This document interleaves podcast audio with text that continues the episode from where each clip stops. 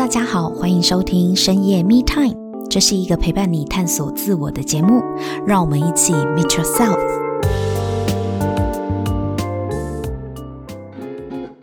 Hello，大家好，欢迎收听深夜 Me Time，我是沐晨。今天我们非常开心可以邀请到我们的来宾呢，是来自国内知名百大企业，也是金融企业的业务主管美凤来到现场。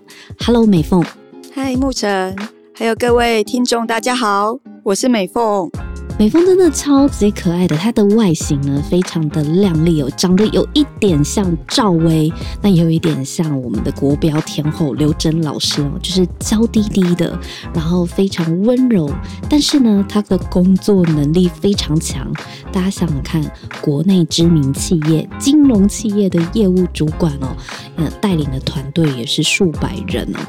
那今天呢，我们想要邀请美凤来分享一个很特别的切角，就是关于独生女的故事。我先卖个关子，我们为什么要先从这个独生女的故事来听呢？因为呀、这个身份以及她的原生家庭的一些成长的背景，竟然让她发现了她在感情、在爱情里的一些模式。所以今天也想要请教一下，独生女在一般大家的想象里面，就是一个得天独厚，所有的资源没有兄弟姐妹跟你抢，你爸妈应该是超疼你的那种独生女嘛？因为看美凤的整个人的气质就超级娇滴滴的，是吗？你从小就是备受宠爱的千金吗？我第一次被形容娇滴滴，所以今天你自己不觉得吗？对，哦，的确就是。不可否认啊，就是我的确从小因为是独生女的关系，所以我的确就像沐晨说的，从小就备受宠爱。嗯，对。但因为独生女这个角色好了，大家都会觉得哇，一定就是得天独厚啊，就像你刚刚说的这些。但是我的家庭背景又有点不太一样，所以我的独生女的呃。一路的路程可能跟大家想象的不太一样。怎么说呢？我自己从小其实是我外婆带大的。嗯，那因为我爸爸，呃，那个时候我自己是六年级生。嗯，然后我爸爸，呃，是你你有听过就是农民吗？荣民，荣誉的退休的，就是、对，退休的老兵、嗯、是。所以，我爸爸跟我妈妈的年纪差了二十八岁。所以，你爸爸几岁的时候生你？四十八，四十八。然后，你妈妈那个时候二十岁？对，差不多二十岁。哇，四十八岁也算是老来得子哎，而且你妈很年轻哎，对，超年轻。嗯，但因为我妈妈她在国小六年级的时候，因为发高烧，然后引发脑膜炎，后来她就。终身有了癫痫，癫痫是不定期会发作的。对，在那个年代，其实药物控制的非常的不好，应该说药物控制的很不好，所以他其实小六的时候就没有办法再继续上上学了。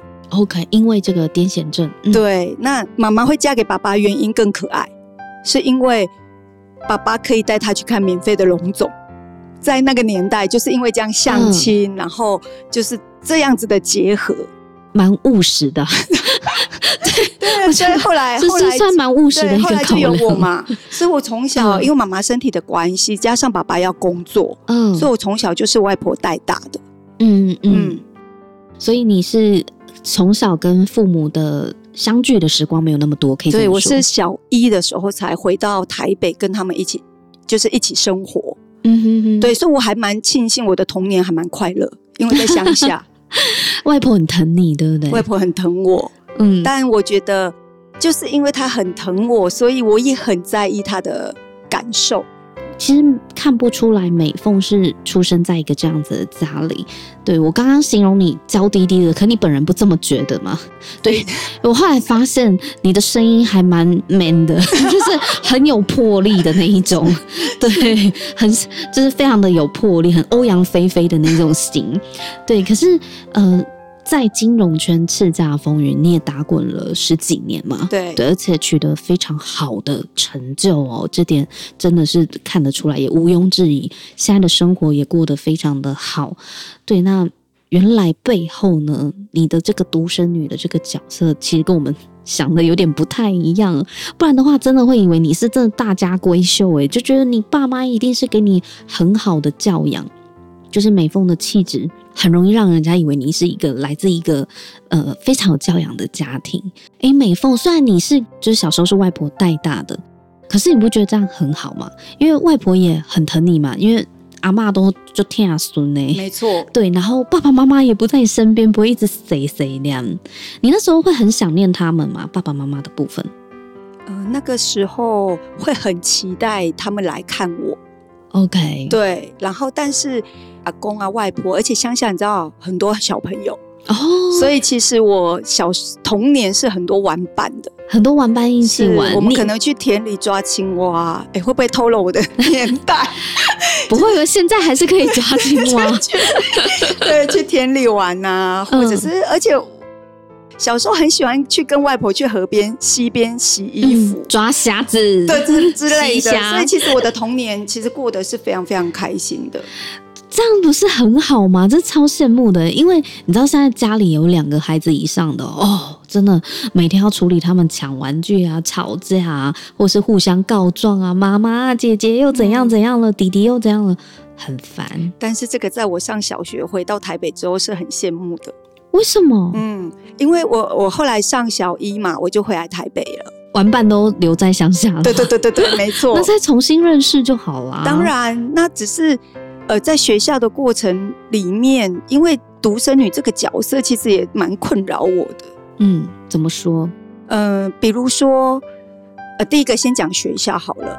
那个时候学校老师啊，真的都很喜欢，就哎，大家他们都会调查，不是喜欢，他们都会调查说家里几个几个成员，家庭成员有哪些？对，有有几个人的，他们会调查这个人数。那永远啊，从一年级到六年级，我很记得。就是一到六年级，家里永远三个人的，就只有我一个。可能班上真的就只有我一个，嗯、因为以前真的都是多子多孙、嗯、多福气，两个刚刚好嘛，至少两个。对，然后就觉得很奇怪，然后开始同学就会开始，我不知道那个时候，我现在回看，就是我那个时候怎么这么愚蠢，对，对于那些同学的笑，就是可能嘲笑，嘲笑，对。因为他们就开始笑你喽，他们就会笑说啊，林不会 say 啦，然后就开始讲这些很过分的话。哦、竟然敢嘲笑你妈不能生？对，然后我小时候还因为这样跟他们打架。小学生呢、欸，就这么讲话口无遮拦、欸。对，然后再来就是去同学家更痛苦。嗯，因为同学的爸爸妈妈永远就是很爱问的问题就是啊，那你们家几个兄弟姐妹？各位父母就知道了，以后呢，你儿子、你女儿的同学来家里不要问，再不要问，对，因为我每次一旦被问，然后我只要回答说：“哦，我们家就我一个小孩。”那就完蛋了。为什么？因为呢，那个爸爸妈妈就会开始追问我说：“为什么你妈妈只生你一个小孩？”我怎么知道啊？对呀，我就要开始解释，因为妈妈的身体的关系。哦，你好诚实哦。对，为什么不就是随便编一个理由就带过呢？那个时候就对啊，那时候就真的就是要一直解释妈妈的病情。对啊，然后当你当你讲你妈妈的病情之后，大家就开始围绕在那个病情上，我就觉得好痛苦哦。然后索性呢，后来我去哦，我就学过学会了。就是我索性后来去同学家呢，我就开始说谎，我就会说：“阿姨，我们我有一个弟弟。”你你不是就是糊弄过去，你是直接捏造一个弟弟。我就说：“阿姨，我有一个弟弟。”什么？因为这样他们就不会再追问我了。他们从来没有问说：“啊，你弟没有？怎么从来都没有出现过？”没有，没有，从来没有。所以我小时候其实很怕别人来我的我家玩，嗯，超级。害怕他们来我们家里，是怕那个不存在的弟弟。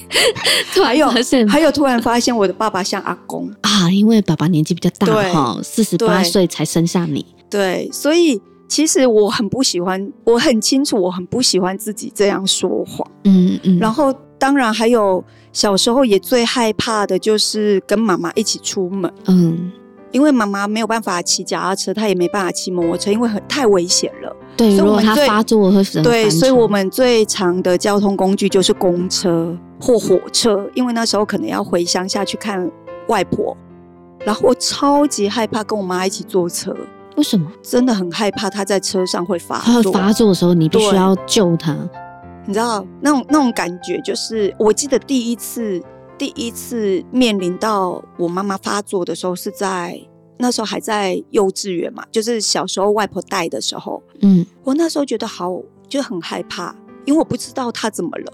呃，就是国小跟她出门的时候，我知道她发作了，但我觉得好丢脸。嗯、那个时候我竟然萌萌生的念头是好丢脸，因为。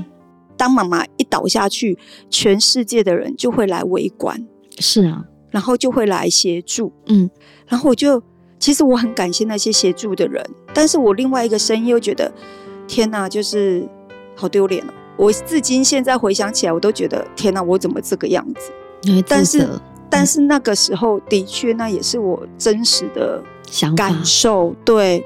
然后我就我另外一个声音又出来，就说他是妈妈欸。你怎么可以觉得丢脸？你这样太不应该了！你怎么那么不孝顺？嗯，所以我我很常在这样子的感受里面打架。这是一个很一般人可能很也希望不要遇到，但是也很难理解。但是可以想象那个情境，因为你还小，就要去处理这样子的状况。而且万一又是在刚好有你认识的人在旁边，对，就是那种外人的眼光，确实会让你不喜欢这种感觉。谁喜欢啊？但是你又对你的不喜欢又产生了责备，对，然后自责，所以我才，所以我一开头才说我的童年就是很多的自我批判。嗯哼哼，就是我做了，我有这样的念头，但我又觉得怎么可以这样？然后很多的。责备自己的那些部分，你有没有想过，就是为什么你会遇到这样的事情？你有曾经有这些想法过吗？或是有埋怨过你的出生背景吗？呃，的确，就是在我呃爸爸离开的时候，我爸爸在我十七岁的时候离开了，嗯，然后甚至他的后事也是我自己想办法处理啊，因为妈妈。他没有办法处理，然后所以那时候其实我的确有一度就觉得说，哇，我为什么要就是出生在这样的家庭？然后我为什么要承担这一切？你好像从很小的时候，你虽然是女儿，可是你的行为能力其实是反过来要照顾妈妈的，对吗？对，所以我在公司大家都说我是男人。因为你你没有别人可以靠啊，对，所以那个时候我也我也就问自己说，嗯，就是难道就是接下来就是都只能靠自己吗？嗯哼，我的确曾经有这样子的念头。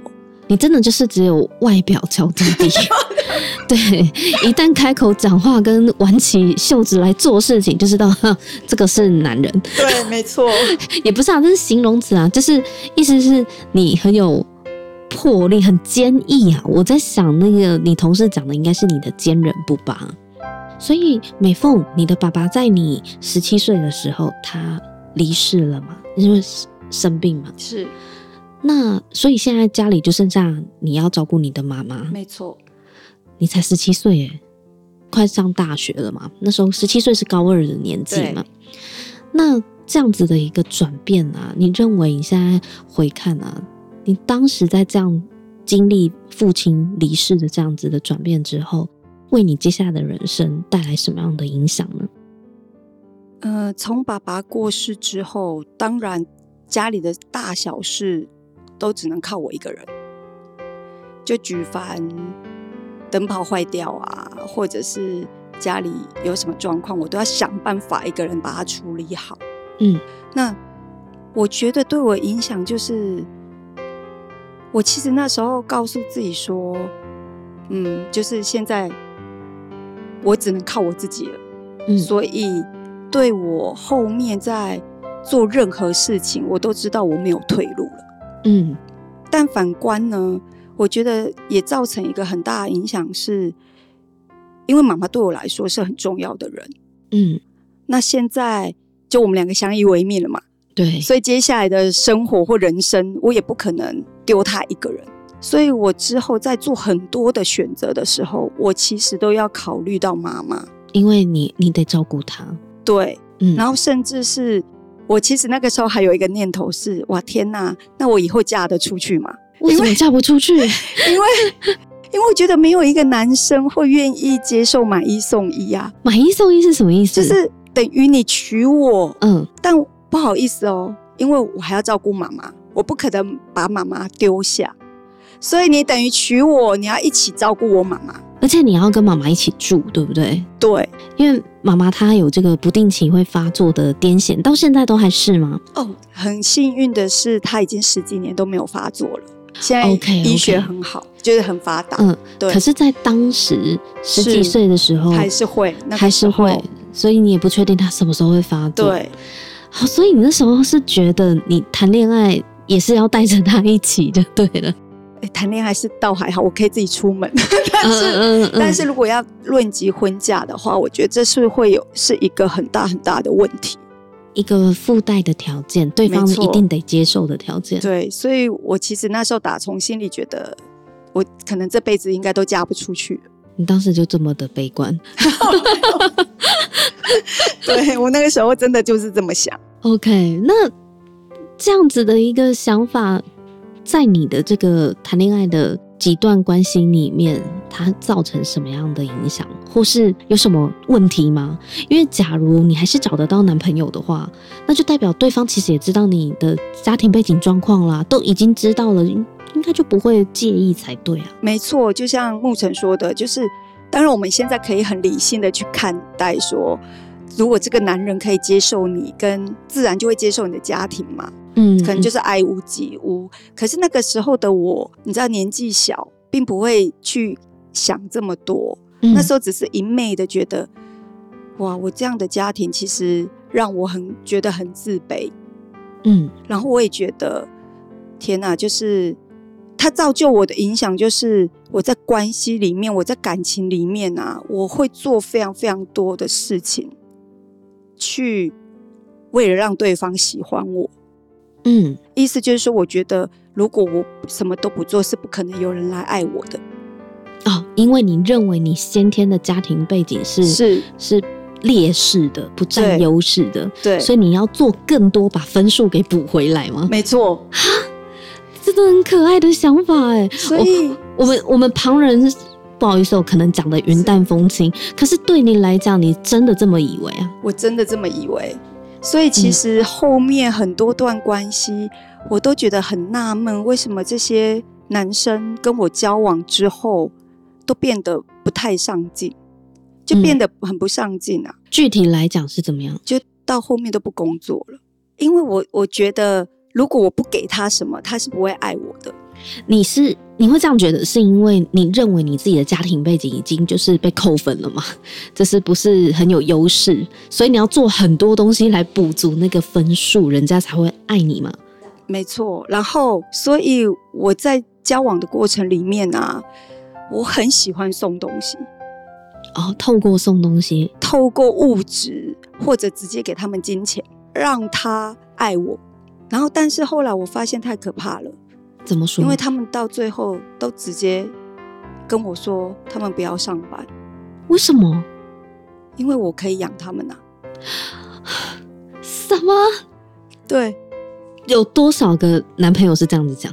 连续三任都这样，连续三任到最后就觉得给你养就好了。对，你认识这三位的，刚认识他们的时候，他们就有呈现那种。特质吗？当然没有，他们身上都有我很欣赏的特质，所以我才会选择跟他们在一起。什么样的特质？比如说很聪明啊，然后很事业心，那时候就很强吗？还是那时候就知道不怎么强了？你说对方吗？对啊，对方。嗯、呃，我基本上都是很有能力，他们在工作上都很有能力，对，然后到最后都选择不工作，对。怎么回事啊你？我真的很好奇，你到底是送多少钱给他们？没有，没有，没有，没有，这让他们觉得哇，我从此以后没有，很像中乐透一样。没有，我大概就是出门我一定就抢着付钱。怪不得我跟你讲，你这个行为就是在他们的眼里，搞不好觉得我我跟美凤交往就好像中乐透。没有，没有到那那个程度。怎么会是你付钱？不是应该男生付钱或是 AA 吗？怎么会都是女生付钱？很怪哎！应该不是说都是，他们也没有都要让我付钱，是我抢着付钱，嗯、或者是举例好了，或以前的模式就是，比如说，通常我们出去约会嘛，嗯、约会男生不是都送女生回家嘛？嗯，那我就说不用，我自己回去就好。你不觉得你在感情里比较像男的为我我打从心里就觉得，我以前以为是我不想要麻烦别人，还是你不想让他看到你妈？没 有没有，就跟那个国国中的时候同学不要来我家一样。对，然后后来我才发现说没有，那是因为我自己真的觉得我不值得人家这样对我好。你反而是会主动去做一些对别人好的事。对，但但其实这个你要说付出嘛，其实也不是，也没有全然在付出。我后来发现，其实我才是很狡猾的那一个。怎样说？因为后来我呃我自己后来有发现说，我其实做这些事情背后是有目的的。什么目的？要他爱你啊，不是吗？对，我就是要让他知道说。我我我跟你讲哦，我做这些事情就是我要让你知道我是全世界对你最好的人哦，所以你不可以去喜欢别人，所以每一个，所以每一个，你知道，你都会觉得你已经做到这种程度，但他们总到最后都是一种回应，他们会觉得跟我在一起压力好大，感觉欠你很多钱，你在他们身上 花了很多钱。就是不是钱的问题，而是我以前不懂，我以前觉得什么东西啊，就是我已经做到这种程度，你还觉得跟我在一起压力很大？啊、老娘在你身上花几百万，你不知道、啊？没有啦。然后我才后来才发现，欸、你这样子我以后怎么交男朋友？拜托。然后没有没有，但是那是以前的你，我们先讲清楚，你现在在讲的是以前的你。对，对，然后后来我就发现说，天哪，没有哎、欸，我其实是在跟他们要东西。要那个我以为我得不到的爱，这个真的，你的故事真的很妙哎！你的故事会让我想到，就是这样，感觉很像是爱是交换交换来的，或或买来的。因为你说你都是用物质，就算不是钱，你也是花钱去买物质啊，去满足对方嘛。对，而且你背后有一个变态的想法，这这个变态的想法不是贬义，只是说这个想法很有一点极端。但我相信也很多人有了，就是我要证明我是全世界对你最好的那一个人，所以你不可以离开我。听众朋友应该这个观念应该大家不陌生啊，不管你是有没有遇到这样的人，或是你自己就是这样的人，大家应该很清楚我知道美凤在讲的这个心理。我要让你知道我是全世界对你最好的人。我以前也曾经有这样子想过，当然我我们的方式可能不同，是。可是谁不想要成为另外一半心里面认为我就是对他最好的那个人呢、啊？人之常情啊。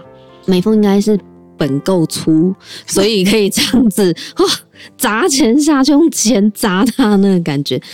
可是你刚刚讲到了，到最后连续有三任男朋友，到最后就是都不愿意去工作，就等着给你养。